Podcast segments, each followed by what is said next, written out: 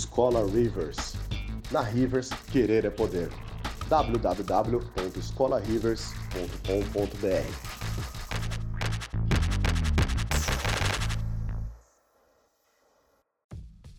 Sejam muito mais do que bem-vindos e bem-vindas a mais um podcast da Rivers. Antes de qualquer coisa, sigam a gente nas nossas redes sociais, como o Instagram e o Facebook. Pode encontrar simplesmente pelo nome de Escola Rivers. Muito obrigado e fiquem então com o seu podcast. Fala aí, gente, muito boa noite. Daniel Rivers falando aqui mais uma vez. Muito obrigado para quem já está ao vivo. Uh, bora lá, gente, bora comentar. Deixa aqui seu like, já se inscrevam. Fala, Felipe, muito obrigado já pela presença. E galera, vamos lá. Sou fundador e professor aqui da Rivers Escola de Games e Design. Eu vou pedir um feedback já para vocês, para vocês verem se meu microfone está ok.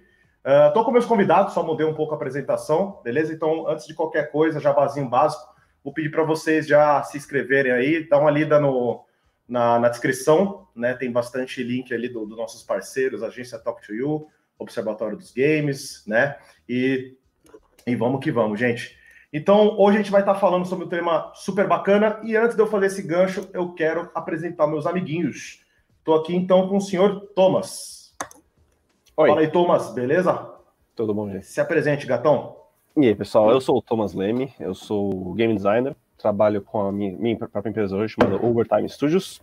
Uh, trabalho com games já tem mais de 10 anos, como game designer, e também nessa brincadeira de fazer jogo para sobreviver. Show de bola. Eu vou pedir depois um resuminho da profissão de cada um, porque vai ser muito pertinente para o tema de hoje. Então, aguarde aí. Vamos lá. Chamar o Ruivão do meu coração aqui. Senhor Rafael Lima. E aí, mano? Boa noite. Rafael Lima aqui. Programador, artista 3D, professor, game designer nas horas vagas. Estamos aí também, 10 anos de empresa, jogo lançado em console escambau. E, novamente, tentando pagar os boletos com esse negócio de jogo aí. e, por último, o bombadinho, redator. E bora lá. Senhor Max Walker, como é que você tá, mano? E aí, pessoal, tudo bem com vocês? Olá para você que está acompanhando a gente aqui nesse bate-papo semanal. Eu sou o Marcos Walker, sou editor-chefe do Observatório de Games, sou ex-funcionário da divisão PlayStation de Sony Japão. E estou aqui hoje para discutir um assunto com vocês aí que, de repente, vai ajudar é, uma experiência que você tem aí a tirar um certo ranço que, de repente, pode ser injusto ou justo, né? Vamos procurar debater isso aqui agora durante os próximos minutos e a gente tem aí alguns professores do alto escalão aqui para comentar de vários pontos de vista técnico e conceitual, como é que você pode perceber uma, a experiência de um jogo como boa ou ruim.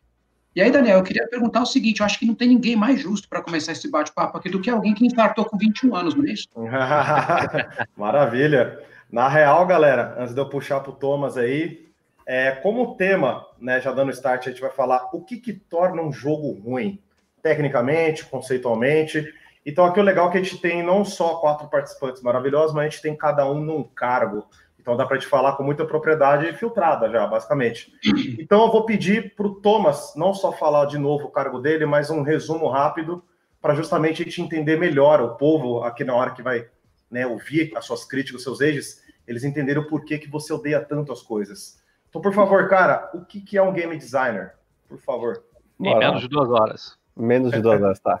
Uh, eu gosto de fazer uma analogia que o game designer é basicamente o, arquiteto do projeto, tá? Ele, o trabalho do game designer é cuidar.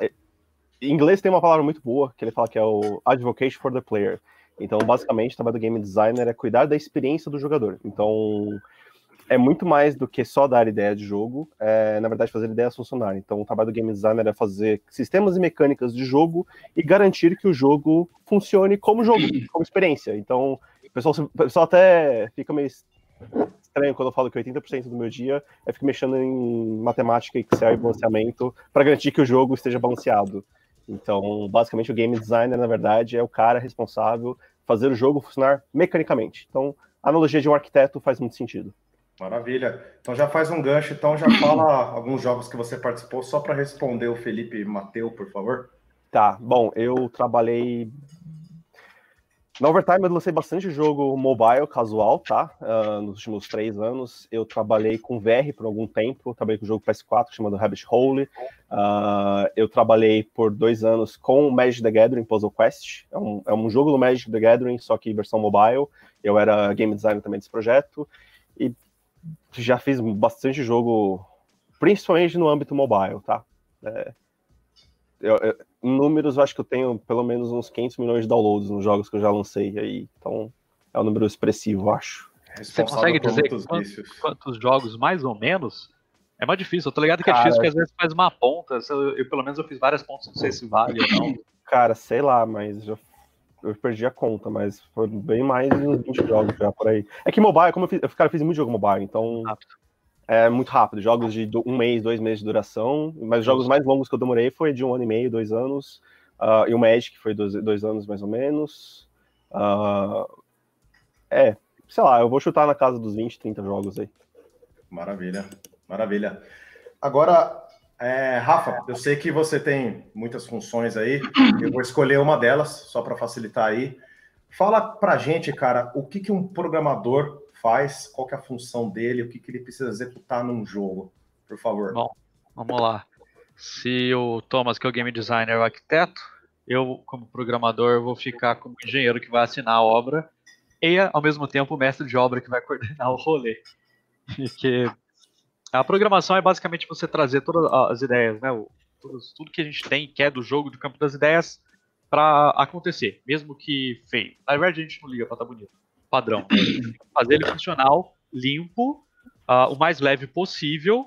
E a grande maldição de todo programador é ter que entender o máximo possível sobre o software que você está trabalhando. E isso, é, tipo, qualquer software vai levar muito tempo para você dominar nesse sentido.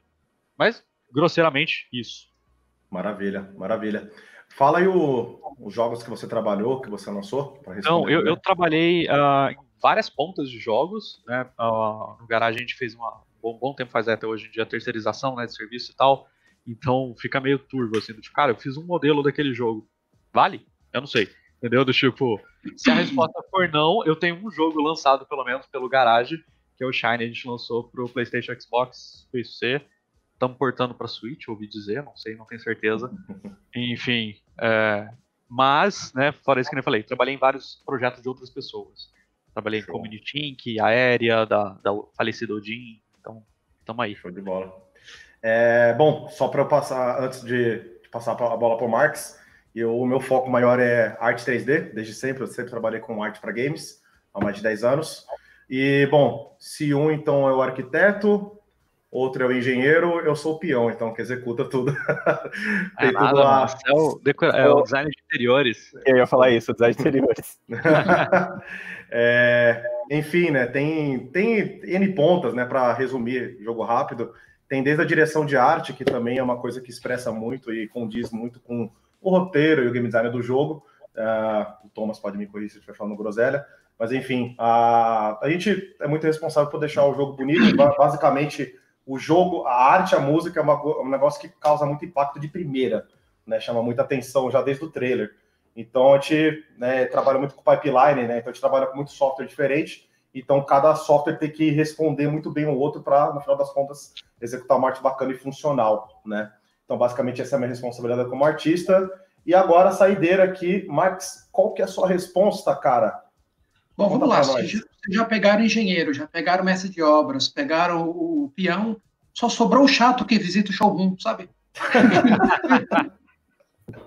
é aquele cara que vai lá conferir se está tudo certinho.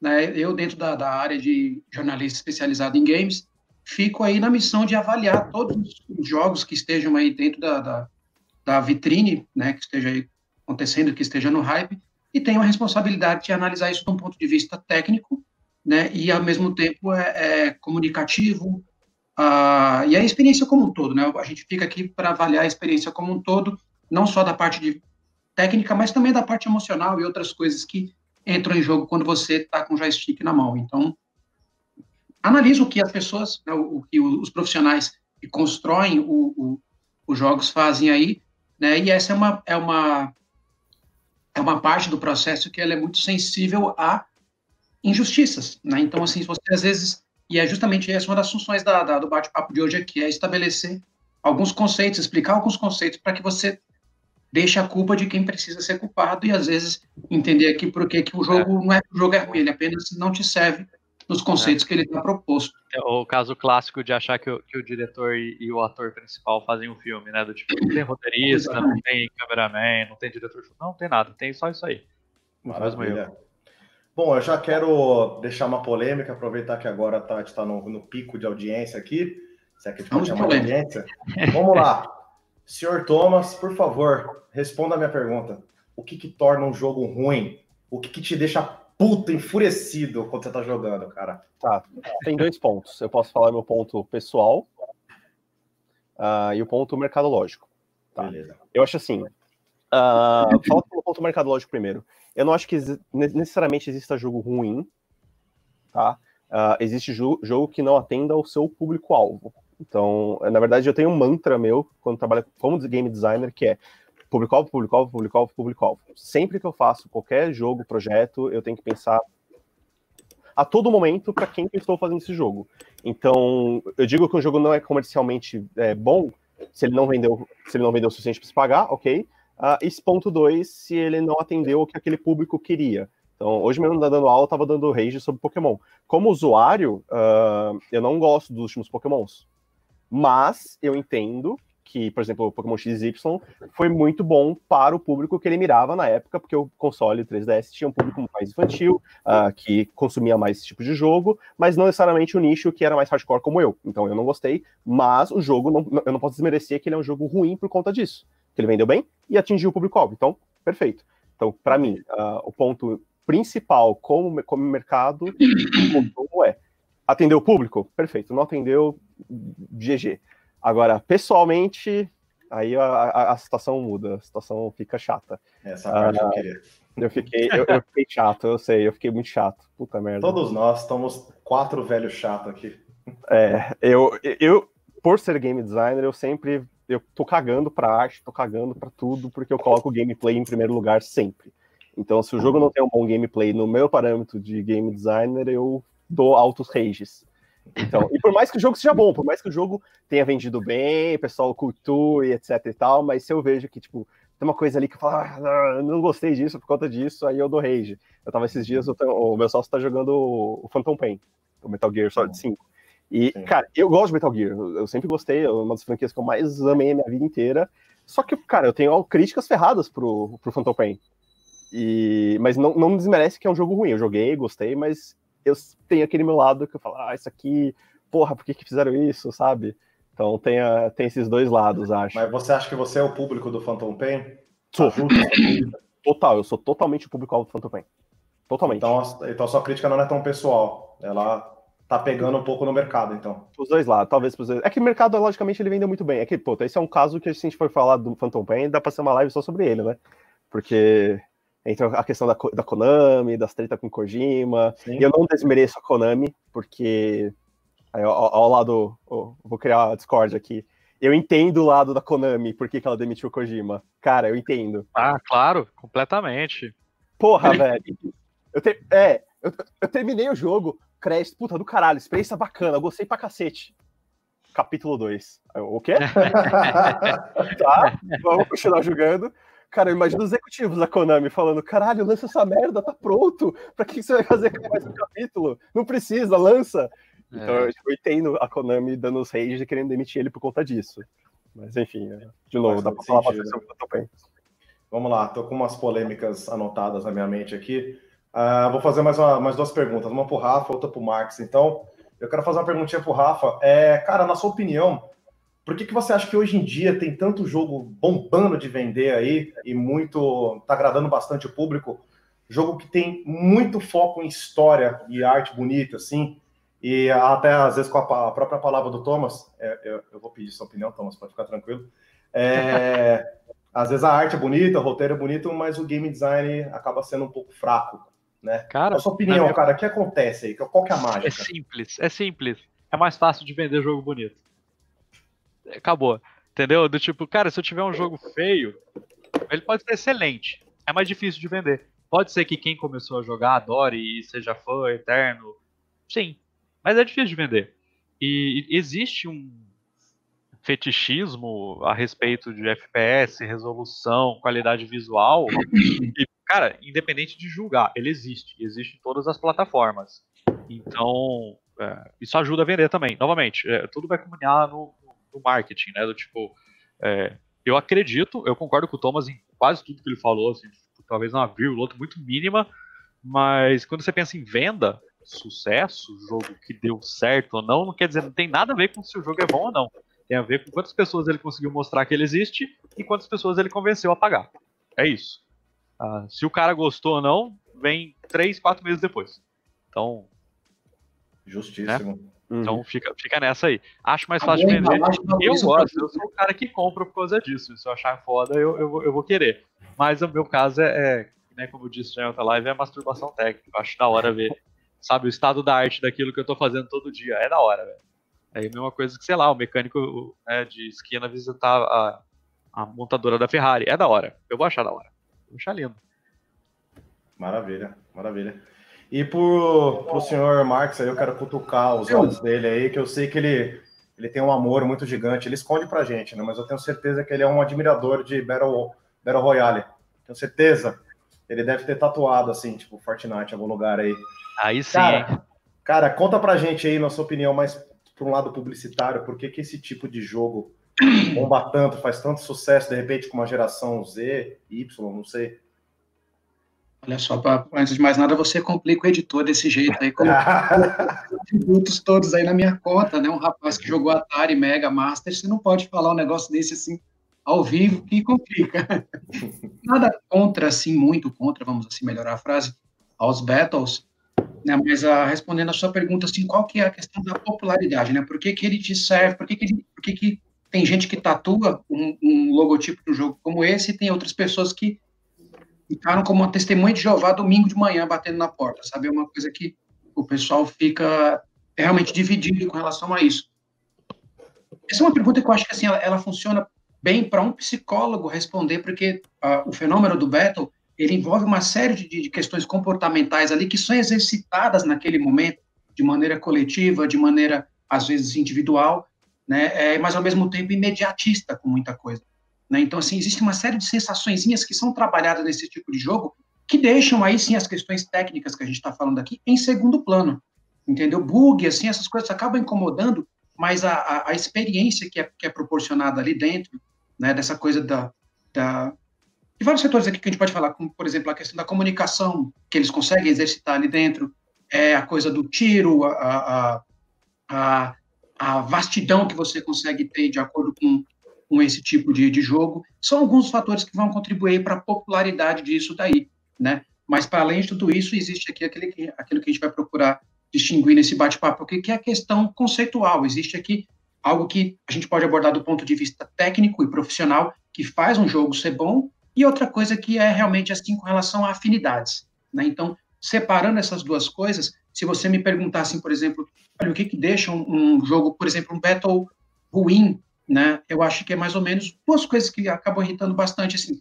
É, pelo menos para mim, se tivesse que jogar isso, é uma questão de gráfico, entendeu? E efeitos. Pensa, por exemplo, no seguinte: se essa live aqui ela tivesse com uma péssima imagem e chiado, ninguém fica. Isso é incondicional, entendeu? Não é, ah, a live tem quatro caras bonitos e pelados aqui falando o melhor assunto. Não vai rolar se, esse, se, essa, se essa imagem estiver ruim e esse áudio estiver porco, entendeu? Transferindo esse exemplo para o que a gente está conversando aqui, existem sim as questões técnicas que, que impedem, por exemplo, você de jogar uma, uma, uma boa resposta das coisas. Por exemplo, uma coisa que me tira o, o, o, a paciência é uma jogabilidade ruim. E aí sim nós estamos falando de coisas técnicas. E isso existe nos battles, entendeu? Só que como você está diante de tanta coisa acontecendo, são 100 pessoas numa ilha, assim, querendo matar pessoas, um vestificando, o outro uma cara de frango, o outro, tem que pegar uma bala. Nessa hora, o bug é até engraçado. Entendeu? A gente está num caso aí, né, misturando aí aquilo que eu acabei de falar, você tem coisas que se importam, tem coisas que não se importam, mas existem algumas exceções em que essa hibridade vai funcionar em, em prol da diversão. Eu passo. É, pegando semi-gancho aí, e, e, aí eu poderia jogar tanto eu, Thomas, dá para falar umas 8 horas sobre esses assuntos que você falou aí, mas é, mais de 8 horas facilmente. Enfim, uh, primeiro, concordo plenamente. Ah, cara, é como qualquer outro produto. Game bom ou ruim, cara, é um produto. Ah, você gosta do produto ou não, se você é o público-alvo ou não, se tem a ver ou não. saca? Eu sou vegetariano e eu fui na churrascaria, eu não vou gostar. Where, saca? Do tipo, se você joga RPG FPS por história e cai, sei lá, num, num jogo que não tem nada a ver, num puzzle conceitual indie, você vai achar ruim, entendeu? Do tipo, mas você não é o cara que é pra gostar. Nem todo mundo come brócolis, beleza, vida que segue. Tudo bem. E beleza, exato. Agora, a, a um gancho pro entrou ali de, de psicologia e tal, cara, é mapeado isso, não é uma coisa aleatória.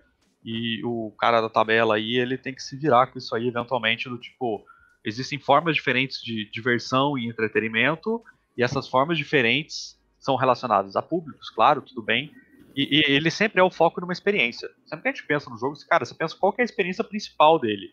E aí todo mundo da equipe tenta entregar ela. É difícil pra caceta. Mas quando você consegue entregar isso e o marketing tá alinhado, quer dizer, você vendeu a experiência certa pra pessoa que gosta daquilo, ele vai curtir, não tem erro. É, o problema é o, né? contrário, você não é o cara exato. É o caminho a ser percorrido, né? É, ou, ou o cara ele mirou numa experiência e acertou do lado, saca? Que não é difícil. Então. É, Acontece. É, ainda é, não é fácil, mas eu acho que esse é o foco. Ainda que hoje promessa e entrega também, né? Você promete uma coisa, você tem que entregar aquilo de acordo com o seu público-alvo. Isso dá até para repercutir para cinema também, talvez. Sim, aliás, essa deve ser uma das partes assim, se você falar assim, qual é a parte mais ingrata de você fazer um jogo? É essa de você pontuar os discursos, vamos assim chamar entendeu? Eu não consigo imaginar, por exemplo, dentro de uma trajetória, que a hora que essa experiência começa a ser diluída para que isso fique entregue. Isso é muito difícil, assim, entendeu? É não é um profissional, porque todo mundo tem que conversar sincronizado. É um pit stop, é, é uma orquestra. Você tem que estar afinado com todo mundo e ainda tem que ser legal ao mesmo tempo. Puta merda, é muito é. foda isso. Isso envolve muita coisa, porque isso a gente está falando no âmbito de jogos mais AAA. Por isso que a gente está no mundo hoje que remake é, é, tá muito em alta, é, sequel sempre foi alta, porque é, é, o caminho com menos risco, porque já foi trilhado esse caminho, ah, a gente sabe que isso aqui funciona, por isso que vamos lançar mais um Call of Duty, é, mais um, que já é um caminho trilhado. É, só para pontuar, porque não necessariamente isso é a realidade de todo o mercado. Uh, quando se trabalha em mobile, é, é, é, uma mentalidade totalmente diferente, porque a gente, quando trabalha em, em mobile, a gente tem a permissão, a, liberdade, vamos dizer assim, de conseguir testar exatamente isso. É, tipo, cara, eu tenho uma mecânica, eu tenho uma ideia, eu, eu prototipo ela o mais simples possível, eu consigo lançar num mercado lá na Filipinas, whatever, uh, gasto mil reais para testar, comprar usuário para ver, pegar feedback. Ah, isso aqui não funciona, mata a ideia. Então, tipo, a gente consegue fazer um processo muito mais iterativo para tentar mirar no, no, na melhor fórmula, né? De, de ter um jogo que atinge o meu público e o propósito. Mas assim, é o um mercado mobile, é bem, é bem diferente. AAA não consegue fazer isso hoje. Por isso que a galera não consegue fazer uma IP nova e garantir, pô, beleza, vou criar aqui o é. Papai Sempre Noel do. Alguém achar que os caras são cuzão por causa disso, pensa que quanto mais dinheiro você tem, mais cagaço você tem de arriscar ele inteiro. Saca? É do tipo, quando você vai gastar dois mil reais pra fazer um, um protótipo e testar, cara, é fácil você torrar isso aí. Quando você vira e fala, cara, então, vamos gastar 300 milhões no próximo jogo de dólares. É, você quer fazer uma coisa inovadora? Isso, tipo, chute, foda-se, vamos ver se dá certo. Cara, ninguém quer botar 300 milhões nisso, saca? É, então, é uma, uma autogema, né, que você cria. Claro que as empresas poderiam ter estratégias diferentes, mas é, cara, empresa por empresa, e os caras estão ricos ou não, eles estão certos. Então, sei lá. Ó, oh, mas uma, uma pergunta para jogar no ar aqui, que é realmente uma dúvida bem pertinente. Se a gente está falando então de público-alvo, vocês têm um exemplo assim, agora, assim, tipo, na, na, ponta da língua, de de repente um jogo que ele foi destinado para um público-alvo e ele errou o público-alvo? E ainda assim deu certo? Ou não? Pode ter dado errado? Uh, tanto faz. A gente pode abranger a conversa para os dois lados aí. É Shadow of Mordor. Elabore. O Shadow of Mordor ele, ele foi construído em cima de Tolkien, claro, né? Então ele foi baseado em cima do mesmo universo que é inspirado, né, o inspirador do D&D. Então ele tem claramente um público-alvo que é fanbase, né, da, da história, do lore, em média, tendencioso para um lado de RPG. E aí eles criaram um jogo de ação cheio de loot box, que é super linear e não, não aborda, tipo, 1% do próprio universo do Tolkien. Então eu acredito, deu certo porque marketing, vários milhões, ele ainda atende um público, não é o público que eu acho que ele mirou. Esse é o ponto, entendeu? Não é que ele deu errado. É, tipo... Nossa, legal. Engraçado você falar sobre isso, porque eu tava dando exemplo de um jogo hoje sobre isso do Senhor dos Anéis, em aula. Ah o Senhor dos Anéis do PlayStation 2, Retorno do Rei. Vocês jogaram? É Sim. da hora. Mano, esse jogo é sensacional. Multiplayer offline dá pra jogar. Maravilhoso. Só que o público-alvo dele não era, não era o, o, o casual que assistia filmes Senhor dos Anéis, porque o cara, o jogo é difícil para um caralho. Ele é um roguelike praticamente. Eu fui jogar depois é. de, de velho, assim, macaco velho, falei, ah, vou te jogar isso aqui de novo. Porra, não passava a primeira fase. Eu falei, cara, eu sou um imbecil jogando. eu não tenho coordenação motora. Mas jogo de Play 2 oferece isso aí, cara. Agora que a gente tá nessa geração aí, 10, é, 15 anos depois, você vai jogar um jogo de Play 2 agora, um Prince of Persia, cara, eu fui jogar, eu comprei o, o, pacotinho do Prince of Persia, 1, 2 e 3. Eu sou fanático por essa série, assim. Por mim, jogava, opinião minha, polêmica aí, por mim, jogava fora Assassin's Creed e voltava Prince of Persia. Sou muito mais. Enfim. Mas é, cara, eu apanhei pra porra, que nem você, cara. peguei o Warriors Within, assim, que eu lembro de ser mó pilhado. Tinha uns metal pauleira, pancadaria, o caralho a quatro, lembro pra cor. Mano do céu, apanhei e voltei a ser idiota nesse jogo, cara. É, é mas é, isso. É, você falou, se fosse lançado hoje, esse Senhor dos Anéis fosse lançado hoje, ele seria um fracasso total, porque ele não acerta o público-alvo nenhum. É. é. Ou, ou acertaria, eu não sei agora. Não, não acertaria. Não, não, ele é o tipo jogo que existiu porque tinha uma demanda tão grande sobre uma parada que qualquer coisa que você soltasse tava top. Então, ok, né?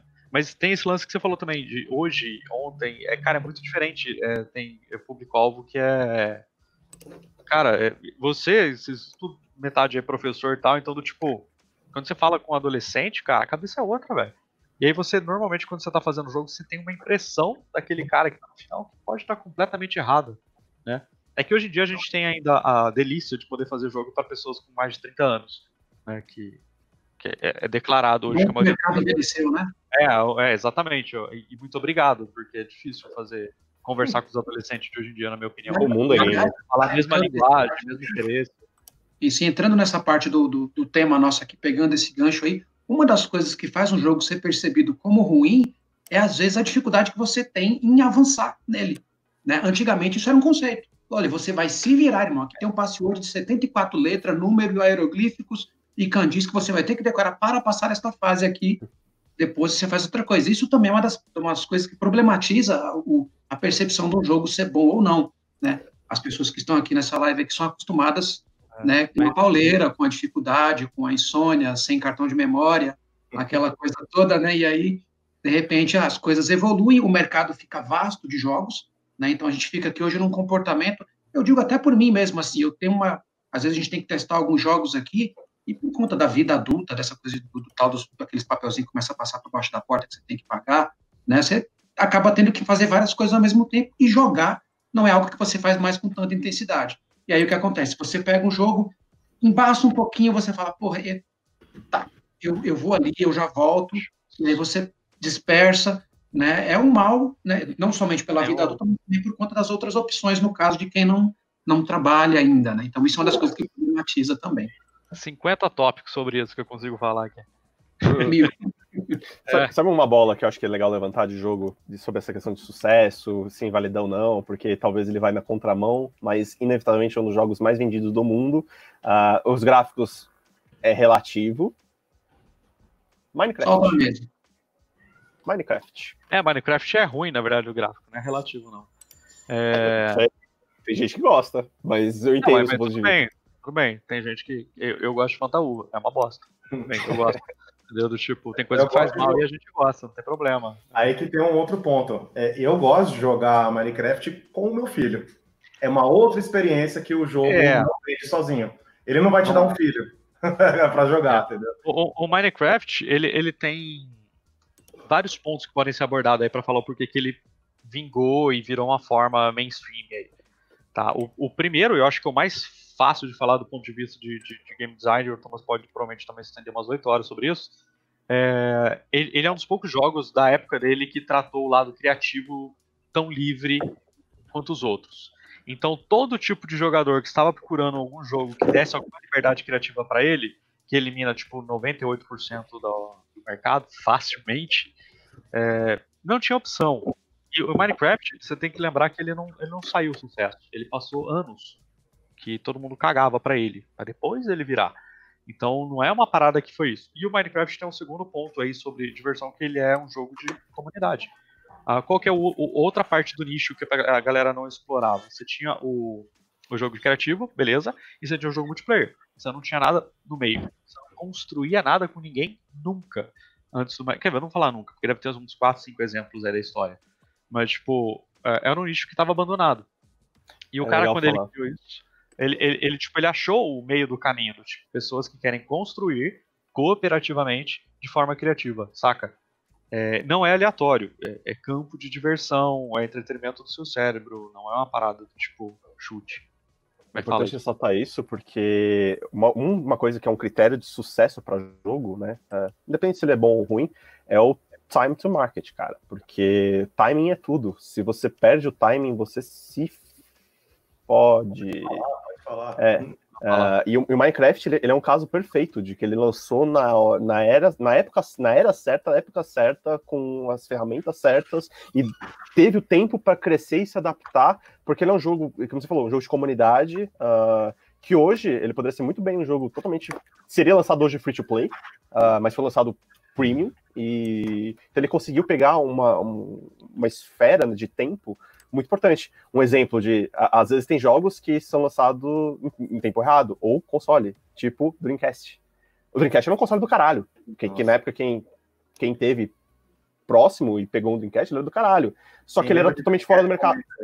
É, mas ele era totalmente fora da, do timing dele. Ele foi lançado muito cedo. Se ele tivesse lançado depois do PlayStation 2, talvez ele tivesse dado certo, sabe? E É. tem, tem muita coisa, tem muitos jogos que acontece isso. Eu tenho um jogo que aconteceu isso. Eu tive, eu tive um jogo que o jogo, assim, ele é bom, todos os feedbacks dele são excelentes, que ele, só que a gente demorou demais pra lançar, demais, demais, e a gente perdeu o time to market e acabou morrendo na praia por causa disso. Hum. E aí é necessário, tipo, é um jogo ruim? É, não, talvez não, mas ele foi lançado no momento errado, e isso torna ele um jogo ruim. É, E a gente é- está comentando dessa questão de, puxando aqui um pouquinho da parte antes do, do Minecraft, né? Só sempre voltando para o tema aqui, o que o pessoal contextualizou aqui nos últimos minutos é, dentre outras coisas, a percepção que você tem, né, do, do, do, daquilo que você espera de um jogo versus a realidade, né? Então, é, existe aí vários fatores que são trabalhados em cima dessa expectativa e dentre elas o marketing, né? Então, assim, uma das coisas que faz você perceber um jogo ruim é, inclusive, a falsa propaganda em cima dele. Não Eu tem diria que nada Principalmente. né? Tá falando assim, olha, Realmente. vem que é bom, vem que é bom. E você chega lá, o rolê não compensa, é, tá sem sal, tá, tá, tá ruim. Ou seja, você promete uma coisa muito acima daquilo que o jogo pode entregar. E aí, quando você vai para cima daquilo, com uma expectativa na sua cabeça, você chega lá, se depara com uma outra realidade. Então, uma das coisas que também deixa um jogo ruim é a má informação de marketing em torno dele. Ó, Esse, inclusive. ah, desculpa, fala aí. não, pode falar, pode falar, depois eu... É que eu falei, isso, inclusive, é o motivo que, não, que as demos tiveram um gap de anos aí. Agora que começou a voltar a demo. Porque matemática demo, matematicamente, demo sempre é uma opção bosta pra você fazer.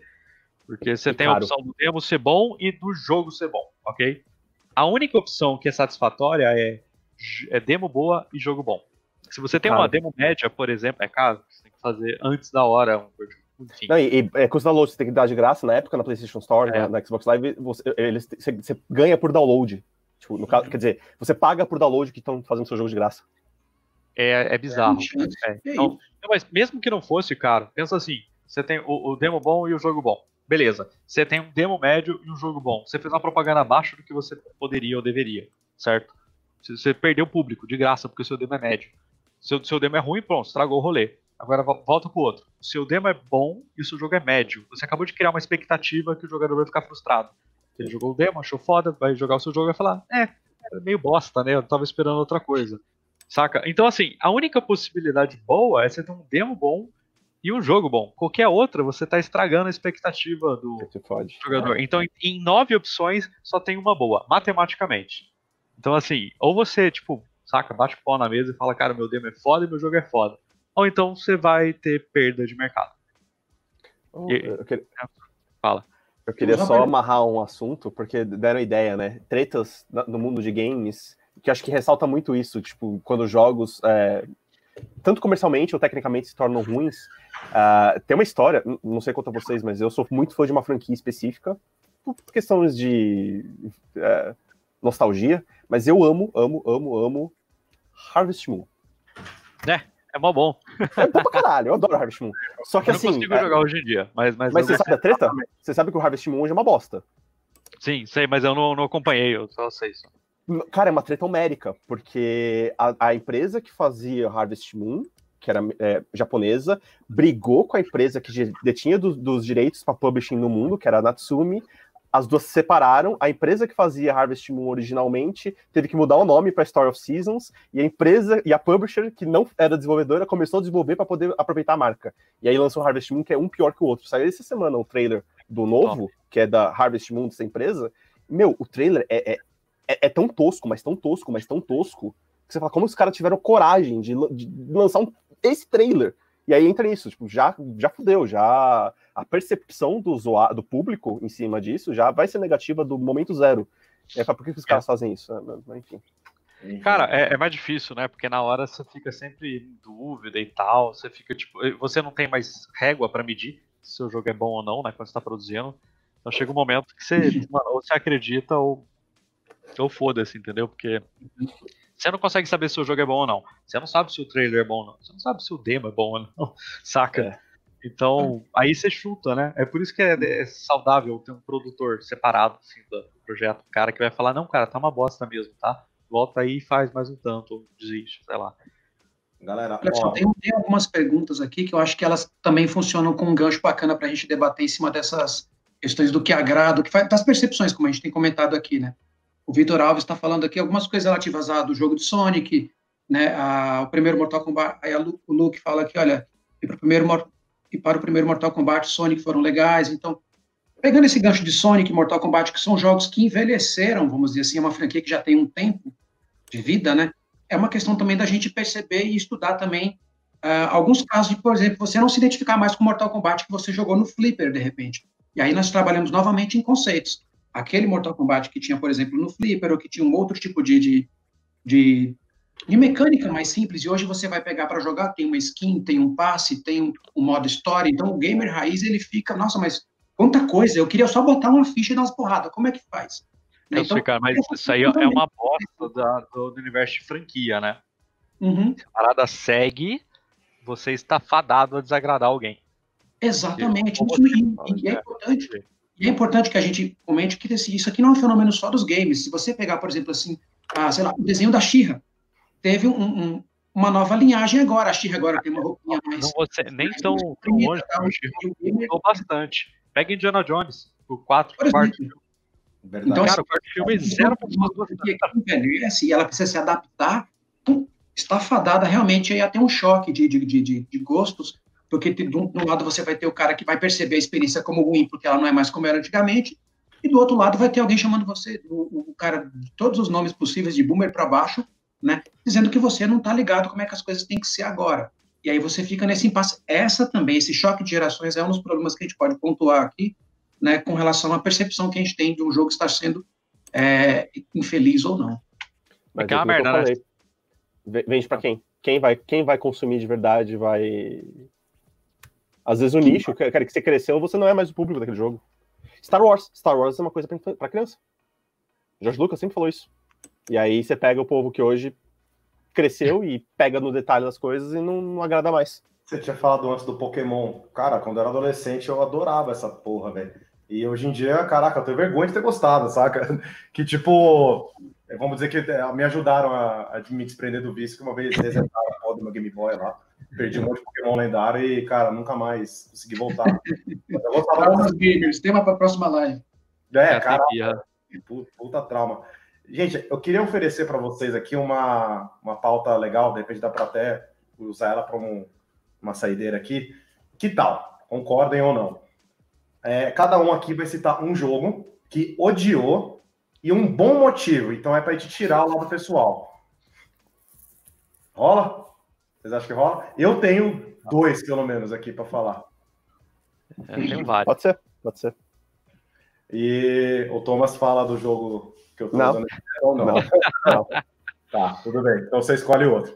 É, bom, eu vou começar com dois aqui que eu odiei pra caramba. Foi aonde eu desisti de jogar a saga Assassin's Creed. Eu comecei a desistir na, no 3 já, né? Que é o do Connor, né? Que é o índio.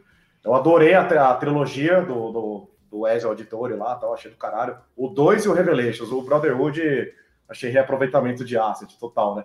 É, mas ele inseriu a mecânica de, de assassinos em, em equipe, o caralho 4 e tal. Achei legal. Mas um, o primeiro da, da saga do Ezio, que é o 2 mesmo, achei fantástico, maravilhoso.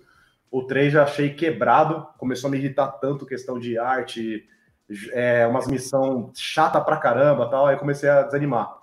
E eu desisti também da saga do Prince of Persia, tanto gosto, que foi o primeiro para Play 3, não sei se vocês chegaram a jogar, que tipo teve, teve a trilogia, a, a trilogia do Play 2, quando lançou o Play 3, um pouco depois eles lançaram um, uma versão meio aquarelada dele. Assim, Prince of Persia é só o nome. É só Prince of Persia. Caraca, ah, E esse é. eu acho legal porque ele quebrou dentro de uma saga de gente que adorava o negócio, e ele quebrou porque ele cortou, sei lá, mano, metade da mecânica, metade da macacada, da pancadaria e tal. E para quem curte pancadaria no nível Prince of Persia, esse jogo não entregou. Então, é, para mim, pelo menos, não sou game designer, ele falhou com o público-alvo miseravelmente, né? O público é aquele que você tinha uma parceira que você cai no buraco, ela teletransportava você para fora. Esse mesmo. Esse Nossa, mesmo. Né? Chato. A arte é interessante, pá, não sei o que, mas caraca, que, que joguinho miserável. Enfim, dei os meus dois hates aqui. Quem quiser assumir a próxima aí. Olha o silêncio do medo. Gente, bora meter o ódio aí, cara. Não medo não, eu tava sendo educado deixando os outros. Aí vai, fala, fala aí, que o meu é rápido. Vai lá, Marcos, vai lá.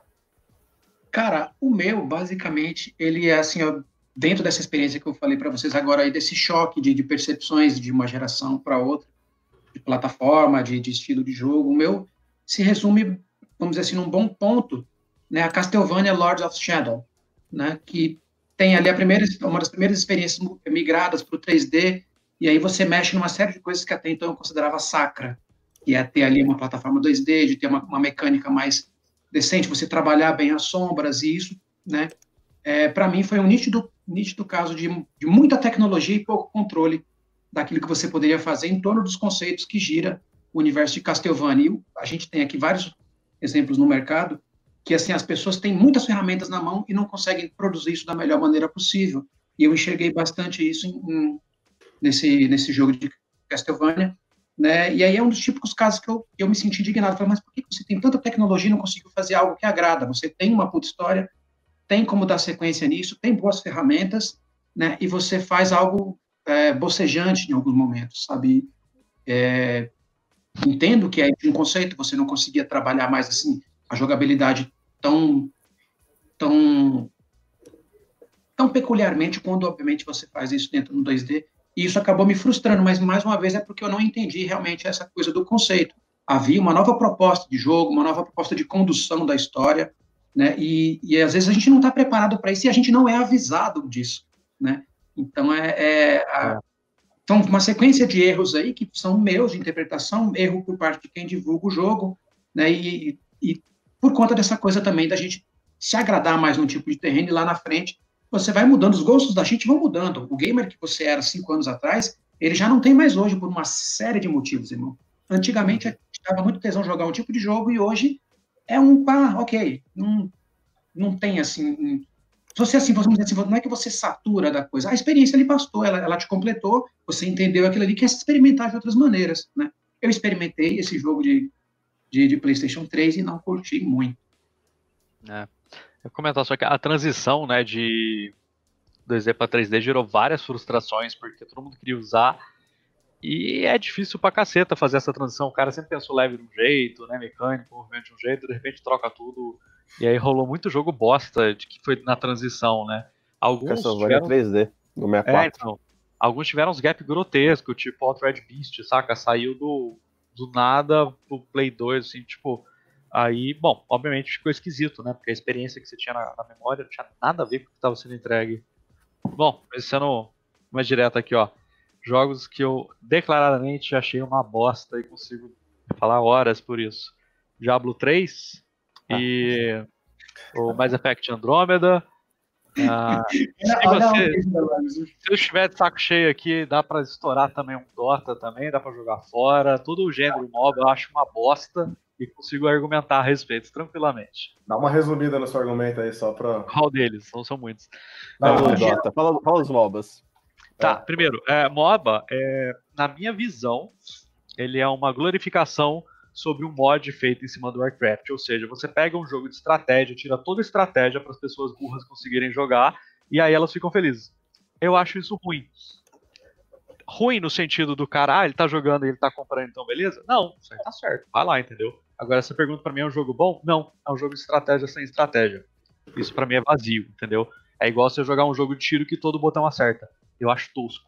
Se você só tem um caminho para ganhar, que é comprar os itens o mais rápido possível, você tá bonificando o cara que é mais rápido em clicar. Isso eu Isso, inclusive, um é legal. Ruim.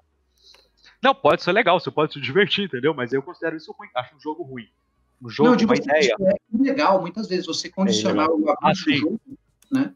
Dá um, é, dá um BO. É mais ou menos. é mais ou menos. é muito usado isso em games em vários, vários aspectos e sentidos, mas de qualquer forma, é do tipo, não falando, deu sucesso, eles são certos de fazer, eu tô errado. Você pergunta, é bom? Não, não é bom.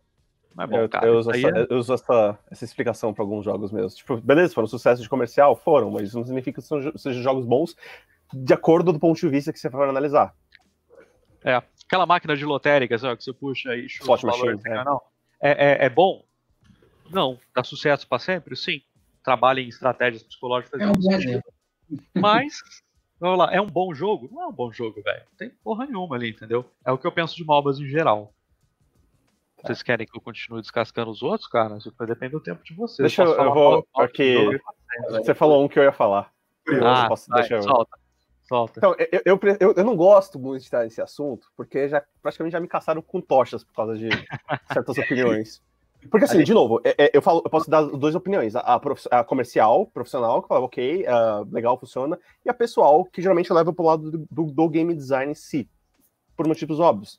Uh, mas eu vou falar dois jogos que você, o Daniel falou e o Rafael falou que para mim também foi assim uma experiência de merda. Primeiro, que assim foi um que eu nunca vou esquecer a, a, a, a experiência que eu tive que foi não foi o Assassin's Creed 3, mas foi o Assassin's Creed, Assassin's Creed 4, o Black Flag. Eu não consigo enfatizar como eu odeio aquele jogo. Uh, ok, ele tem pontos legais, tem a parte da mecânica de combate do, do, do navio que é legal, tem, mas ele tem muitos problemas de game design que eu fiquei assim, oh god, why? Uh, primeiro que a economia do jogo é totalmente quebrada, o jogo não é, ele é nem um pouco balanceado, ele é em, em três horas de jogo você praticamente zera o content design dele. Uh, é só você ficar indo do ponto A ao ponto B no mar esperando. Então, assim, ele tem um pacing muito, muito, muito ruim. É, e, eu, e eu, o meu pronto negativíssimo dele foi a, a progressão dele, tá? Cara, eu, eu tava me arrastando nesse jogo. Eu falei, cara, não aguento mais jogar essa merda. Essa merda não acaba. Que jogo chato do caralho. Uma missão pior que a outra. Aí eu tava um belo dia, uma terça-feira. Eu falei, ah, bom, tô aqui sem fazer nada. Deixa eu jogar Assassin's Creed 4 aqui pra fazer mais uma missãozinha. Só para tentar progredir um pouquinho, né? Vai que melhora no final. É, a minha mentalidade foi. Eu lembro, eu lembro perfeitamente de pensar, vai que melhora no final. Tô lá na missão. Uma missão merda. Persiga aquele cara, perseguindo aquele cara. Chato. Ok, cheguei no cara. Teco. Teco. Créditos. Aí eu. Como assim? Acabou. Mais um jogo mal pago. Como assim? Tackle acabou. Era isso o jogo? Aí eu fiquei putaço. Falei, não, não vai tomar no cu, soft, caralho, enfim. uh, outro, agora, é uma questão muito pessoal também, que do ponto de vista de game design, que eu não gostei também. Eu acho que foi um jogo que. E todo mundo. Tem muita gente que ama. Uh, é um jogo que tem uma fanbase gigantesca mas não, nada muda o meu fato que eu acho uma bosta, chamado Diablo 3. Cara, Diablo 3, pra come... eu, eu, eu, gosto muito de Diablo. Eu gostei. Diablo 1 e 2 pra mim foi. definiu a minha, a minha, a minha crescimento como pessoa. E ele no jogo, que era, ele, era, ele tinha um, uma pegada de gameplay, a UX dele era muito mais estratégica e, e quase roguelike. Você tinha que tomar cuidado com tile, pensar em questão de como os bichos vinham para você. Era bem dungeon crawler mesmo. Você ficava com o cu na mão de, de certos lugares. E aí, 10 anos para fazer o Diablo 3 e me lança uma, um maldito jogo de VFX grinding de apertar o botão e fechar o olho. Cara, melhor definição, VFX grind. É, é isso aí, resumiu o Diablo 3. Mano, é, eu, sério, eu, cara, eu nunca dormi num jogo. Na minha, é, eu nunca tinha dormido jogando até eu jogar Diablo 3. Eu dormi jogando. Eu falei, não acredito. Eu acordei, dormi. Porque eu tava jogando com amigos. Eu tava jogando com amigos, tipo, ah, porque eu, tava, joguei, eu joguei bastante A3. Um belo momento eu dormi. Porque é chato. É chato para um caralho. E aí, bom, de novo, quando eu falei essas opiniões, as pessoas querem me caçar com tocha, né? Mas. Cara, eu concordo gênero, número degrau aí nesse sentido. Cara, o Diablo 3 foi, é assim, foi uma decepção sabida e eu paguei sabendo, saca? Daquele cara que, tipo, era 100 reais, falei, vou gastar 100 reais pra eu poder falar mal com todas as propriedades. E até hoje tá valendo 100 reais aí. Porque... O, o meu questão também com o Diablo 3 é que a minha expectativa, além disso, era alta. E para mim, o gênero Dungeon Crawler, ele não se reinventou. Ele é um gênero que ele regrediu. Para mim, a, a Diablo 2 pro Diablo 3, ele regrediu mecanicamente. Como eu falei, é um VFX grinding, ponto. Uh, em vez de ele, de ele dar um step up no, no combat design. Cara, a versão de console que adicionou Dodge Mechanics é muito melhor do que a versão de PC. Como? Como? Me explica isso. Não, é, é. é what the fuck? Aí eu. Enfim, eu não vou dar mais rage, não, porque senão eu posso ficar comendo essa merda. Cara, o Diablo 3, pra mim, ele, ele falhou em todos os quesitos que ele tinha que preencher. Ele deu certo, na minha opinião, parte porque, primeiro, a Blizzard, né, multibilionário, caralho, então foda-se, faz vender, né, goela abaixo. Ele deu super barato, todos os jogos saindo na época 200 conto, eles saíram a 100. Tinha uma fanbase que tava pagando pra postar, que nem um idiota aqui. Uh, então, assim, vender ia vender, certo? É, a questão é se ia ser o suficiente para sustentar todo o rolê que eles queriam ou não, e já foi visto que não, que eles até croparam parte do jogo para as versões é, posteriores, né? Então. Tem tá mais aí. um ponto pra falar, tá? O meu último depois. Não, é beleza. Enfim, eu acho que o, o, Diablo 3 ele falhou em ser Diablo, porque ele não tinha a atmosfera do Diablo, não tinha ideia do Diablo, o feeling, sentimento do Diablo. Ele falhou em ser um jogo de PC, porque ele era um jogo de PC que. É, novamente, você pode desligar o cérebro e dar a mesma bosta, então irrelevante. Ele falhou em contar história. Uh, os outros não eram bons em contar história, mas eles também não focavam nisso. Então você passava, entendeu? Agora esse aqui ele focou em contar história e não conseguiu. Aí é péssimo. Porque aí toda vez que tinha uma cena de história e eu tinha que ver aquilo, eu falava, que bosta. Eu pulei todos. Por que, que eles estão falando isso? É. Enfim, por exemplo, o Diablo 1, ele tinha história, o lore, e eu continuo achando uma bosta o lore do Diablo. Eu gostava mais do que eu imaginava do que eu consegui ler. Mas, era uma opção de um texto extra, se você quisesse, no menu inicial. Entendeu? Então todo mundo jogou, curtiu, independente da história. Gameplay caso, primeiro, sempre. É. E, e, nesse caso aí também do Diablo, eu achei que foi uma das coisas mais preguiçosas que eu vi nos últimos anos, que foi colocar 7, 8 níveis de dificuldade. Que é tipo. Olha, eu vou fazer um joguinho pequeno, eu vou pôr 12 níveis de dificuldade e foda-se, entendeu? Eu vou, 200 horas. Ele começou no estudo, né? Eles perderam alguns arquivos, eles estavam perguntando sobre remasterizações, os caras falaram, mano, a gente perdeu os HDs. Eu falei, cara, é. Não, esse era o meu último ponto. HD, tá o jogo, os códigos e tudo. Geralmente, quando eu falo de Diablo 3, o pessoal vem e me fala assim: ah, isso, é, realmente, eu tive uma discussão ferrada sobre isso. Que aí a pessoa vai assim: ah, mas o jogo fica bom quando você chega no Nightmare. Eu falei, filho da puta, eu tenho que chegar no Nightmare pro jogo ficar bom? É, vai pra puta que merda é essa? Não nada a ver isso. Tipo. Não, não faz sentido. O jogo tem que ser bom do onboarding dele pra, cur pra curva de aprendizado, pra progressão, não pra ter que esperar a porra do Nightmare pra ele começar a ter algum desafio. Ah, vai é, tomar no é, cu, né? Pega qualquer jogo, qualquer outro jogo e usa o mesmo argumento pra você ver quão ridículo é, cara. É não, é ridículo esse argumento, ridículo. Não, pega o Final Fantasy, não, mas só fica legal depois de 40 horas. Ah, vai se fuder, tá ligado? Vou passar o quê? 40 horas jogando pra descobrir se talvez eu goste? Não, é vai tomar no cu. É bom, é ruim. É ruim, é ruim, é, é ruim. É a sexta temporada pra ver se ele fica bom. É, é, é tipo isso. Vai se fuder, tá ligado? vou gerar uma treta com o Thomas e com o Rafael aqui, cara. É, é opinião minha, não me odeiem. Cara, eu, eu odiei The Witcher 3 por causa dos mesmos argumentos. Eu não come... Eu, beleza, público-alvo, tal, eu não sou público-alvo, não tenho paciência de ficar lendo diálogo para entender o que tá rolando na cena, tal, caralho, 4. E não tenho a mínima paciência de já, já começar o jogo já com quatro habilidades, já com um monte de espada, a porra toda, sendo que você tá conquistando ainda um monte de coisa, né? Então eu tô muito acostumado com conquista, saca? É, mas beleza, não tá. Não tô falando que o jogo é ruim. Eu não me adaptei, eu odiei a minha experiência. Não posso opinar. Beleza. Eu, eu não joguei o The Witcher 3, eu joguei o The Witcher 1 e 2, os dois são uma bosta. The Witcher 1 é um ah. dos piores jogos que eu joguei na minha vida. O 2 dá uma salvada, o 2 dá uma salvada, vai. Mas, né, é. ainda é ruim. O 3 eu não joguei, eu tenho o 3, mas eu sou muito fã da série porque eu, eu li todos os livros. Mas até hoje eu não joguei é. o 3 porque minha expectativa é alta e eu tenho medo que eu não vou gostar. Mas também ah, então eu não tive começa, tempo. Começa a baixar porque não, não é porque é ruim nem nada, é só porque a expectativa de alta é ruim, por padrão. Cara, eu sou, eu sou chat de Witcher, então assim, eu já entrei no primeiro jogo, no primeiro jogo não, eu fui lá inocente. No segundo eu já tinha lido tipo, metade dos livros e tal, enfim. Então a minha experiência foi completamente quebrada. Eu, eu sou o cara que ficava feliz de, sei lá, ver o personagem C da, do livro aparecer num gimmick aleatório no meio do mapa, entendeu? Do tipo. Então para mim foi superior nesse sentido. Ainda assim, aí analisando como game designer, não como pessoa, uh, o jogo é foda. O Daniel realmente não é o público-alvo pelo que eu sei do que ele joga, mas assim, é, ele tem os seus defeitos, eu consigo listar alguns. Eu não acho que eles são nenhum, tipo, grave. Não, tem um que é mais chato de sacanagem. Mas a maioria é, tipo, super de boa, saca? E ele re revolucionar no sentido de. Ele deu um step up em muitos critérios de game design para open world. Que é a parte que me deixou feliz real, assim. Tipo. É... que é do tipo, saca? Os caras conseguiram colocar as coisas finalmente no mapa de uma forma que era interessante. Que até mesmo o Skyrim, que é hiper aclamado, não conseguia resolver de uma maneira uh, limpa, saca? Tipo, era sempre um cara de gambiarra. Lá é, foi a primeira jogar pra isso. Cara, o mapa tá bom. E o mapa open world desse tamanho ficar bom é difícil. Então, sim, sou suspeito, mas consigo analisar friamente. Eu, ai, ai, foda. Eu, eu, vocês ligaram um monstro. É, tem outro jogo. Cara, tem outro jogo. Não, não, não vou falar dessa invasão. Mas tem outro jogo que é comercialmente muito bom. Eu gosto, não vou mentir que eu, que eu não gosto, eu gosto. joguei de cabo a rabo e assim, virei fanático, mas eu dou altos rages, altos, altos, altos. The Legend of Zelda Breath of the Wild. Ah, eu fiz a. Cara, eu tive vários rages com isso aí, cara. Pior, pior, pior, pior, pior, pior. Vai tomar no cu Dungeon Design de toda a série. Ah. É, é, Mano, como os caras me faz, me bota. Em vez de fazer tá, 7, 8 dungeons bem feitas, me faz 150 shrines exploitável que você não precisa nem passar por eles. Você buga física e passa. Vai tomar no cu.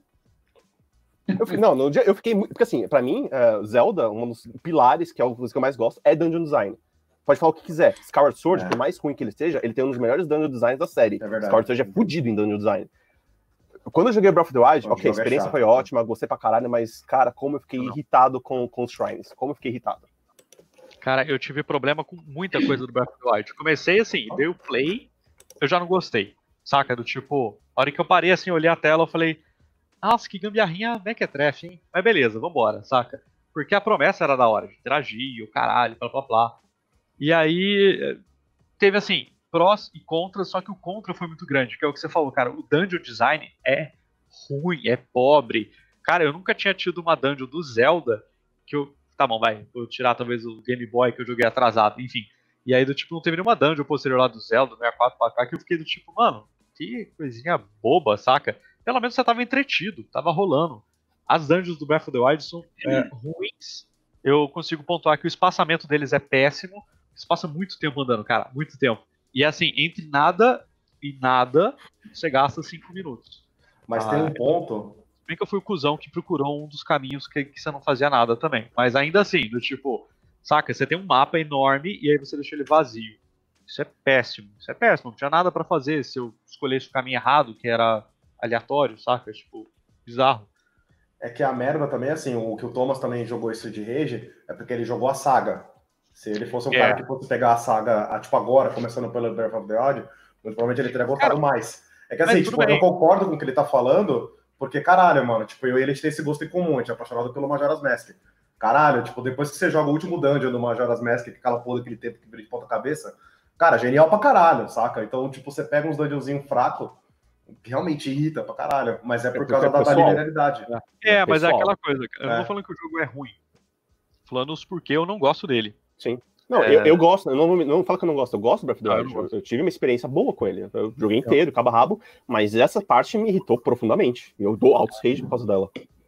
Eu, vejo, eu, eu, percebo uma das coisas que a gente pode ter percebido aqui durante essa quase uma hora que a gente está conversando aqui. O principal ponto que foi levantado é essa coisa da expectativa versus a realidade. E aí, quando os dois se cruzam, a gente percebe que todo mundo tem um pouco de culpa. Seja você que espera alguma coisa que está errada, seja o cara que falou que esse jogo era muito bom e ele não é tudo isso, seja a empresa né, que é, é se articulou na melhor das intenções para entregar uma boa experiência que fosse mais abrangente possível e não foi feliz nisso. O fato é que assim, são vários fatores dentro desse processo que fazem a gente perceber que um jogo vale a pena ou não. Pode ser um ponto de vista técnico, pode ser um ponto de vista é, de marketing, pode ser um ponto de vista social, às vezes, às vezes até de, de fase sua, né, como a gente está falando aqui. Né, e assim, uma das coisas, um dos exercícios que a gente pode fazer para tentar diminuir esse impacto é ver como é que a gente se ambienta da melhor maneira possível para aquilo que a gente está prestes a jogar. Se você transferir esse exemplo, por exemplo, para uma hora que você vai assistir seriado, você está toda hora no pique de assistir o seriado medieval, ou você tem hora que quer uma coisa futurista. Então, assim, tudo é questão de vibe, né? Então, assim, uma das, uma das coisas que a gente acha que pode exercitar aqui é ver como é que a gente sintoniza melhor as expectativas para não cair numa roubada que muitas vezes termina em prejuízo financeiro, né? É, é foi, foi É, um timing, resumo faz tudo. razoável. É, eu sempre falo que as pessoas não jogam jogos, elas jogam fantasias, né? Elas jogam do tipo, você vai jogar Call of Duty? Não, eu vou jogar Soldadinho na Segunda Guerra. Entendeu? Do tipo, você vai jogar, é, sei lá, é, Skyrim? Não, você vai jogar o assassino, Homem-Gato, saca? Do tipo, você vai atrás da sua fantasia, do que você quer. Entendeu? É, quanto mais a Ele- gente consegue alinhar, melhor, entendeu? Quanto menos, pior. Ah, né? pra gente. A gente assistiu. Alguém de vocês viu a gameplay vazada? O quê? Vi, vi, vi, eu vi. Ah, Ah. eu não vi.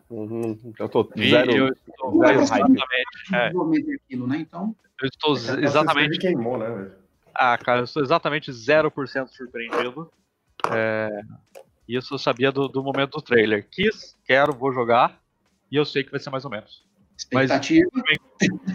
É, não, mas é, do tipo, saca? É o que eu falei em outra live. Cara, se eu quiser almoçar miojo, beleza, cara. Eu não tô afim de comer o melhor filé do mundo hoje, não. Eu tô afim de um miojão zoado, entendeu? E tá Toque. tudo bem. E tá É, tudo e Você aí não é uma pior pessoa por Uma isso. boa, não. É, o problema é o cara reclamar que o miojo não é igual, saca? O restaurante caro pra caralho. Exato. Então, assim, essa questão do conceito é aquilo que a gente percebe, que junto com esses pontos que eu acabei de falar, que amarra toda essa conversa aqui para que a gente não sofra, né? Se você pe- pegar, por exemplo, a notícia de que a gente fez ontem, que assim, o Atari, vai, vai sair um novo Atari, pasmem vocês, o VCS 800, né, vai sair esse ano, no mesmo ano do PlayStation 5 e do Xbox Series X. E detalhe, ao preço de um PS4, 2.082 reais na conversão direta. Por um Atari, 2.000 reais, os jogos que você jogou nos anos 80 e que estão em qualquer rum por aí. É ruim, é zoado, esses jogos são ruins, não são. É, ah, mas tem uma série de conceitos que vão amarrar Vai- e aí vão Vai ter separar. uma venda, cara. Vai, vai ter uma vendinha de público-alvo, cara. Os velhos que não gostam de ficar baixando rumo, não tem paciência, com certeza vai comprar essa presa Não é? Vai ter o, vai ter o Amico também esse ano. Certeza.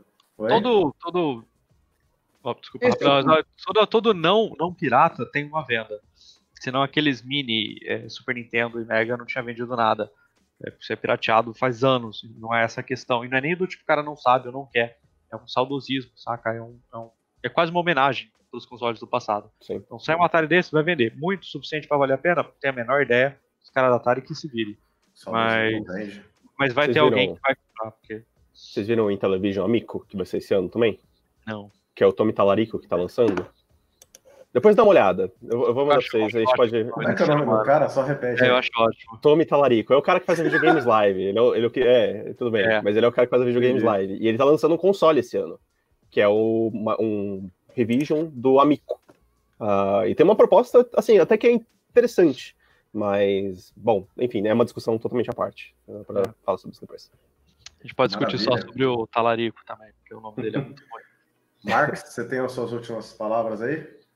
Não, acho que posso concluir aqui, né, entender do lado de todo mundo, né, né, desde que entendam o meu também. Acho que a gente falou mesmo, meio que meio que alinhado nos discursos, né? A gente percebe aqui quais são os limites da percepção daquilo que a gente entende como algo que é uma experiência valorosa para cada um, e a gente entende também, né? E isso é bom, e, e aqui acho que um dos principais recados desse bate-papo nosso aqui é que para que você entenda o, o, o espectro de possibilidades que existe dentro de uma proposta que é entregue para você.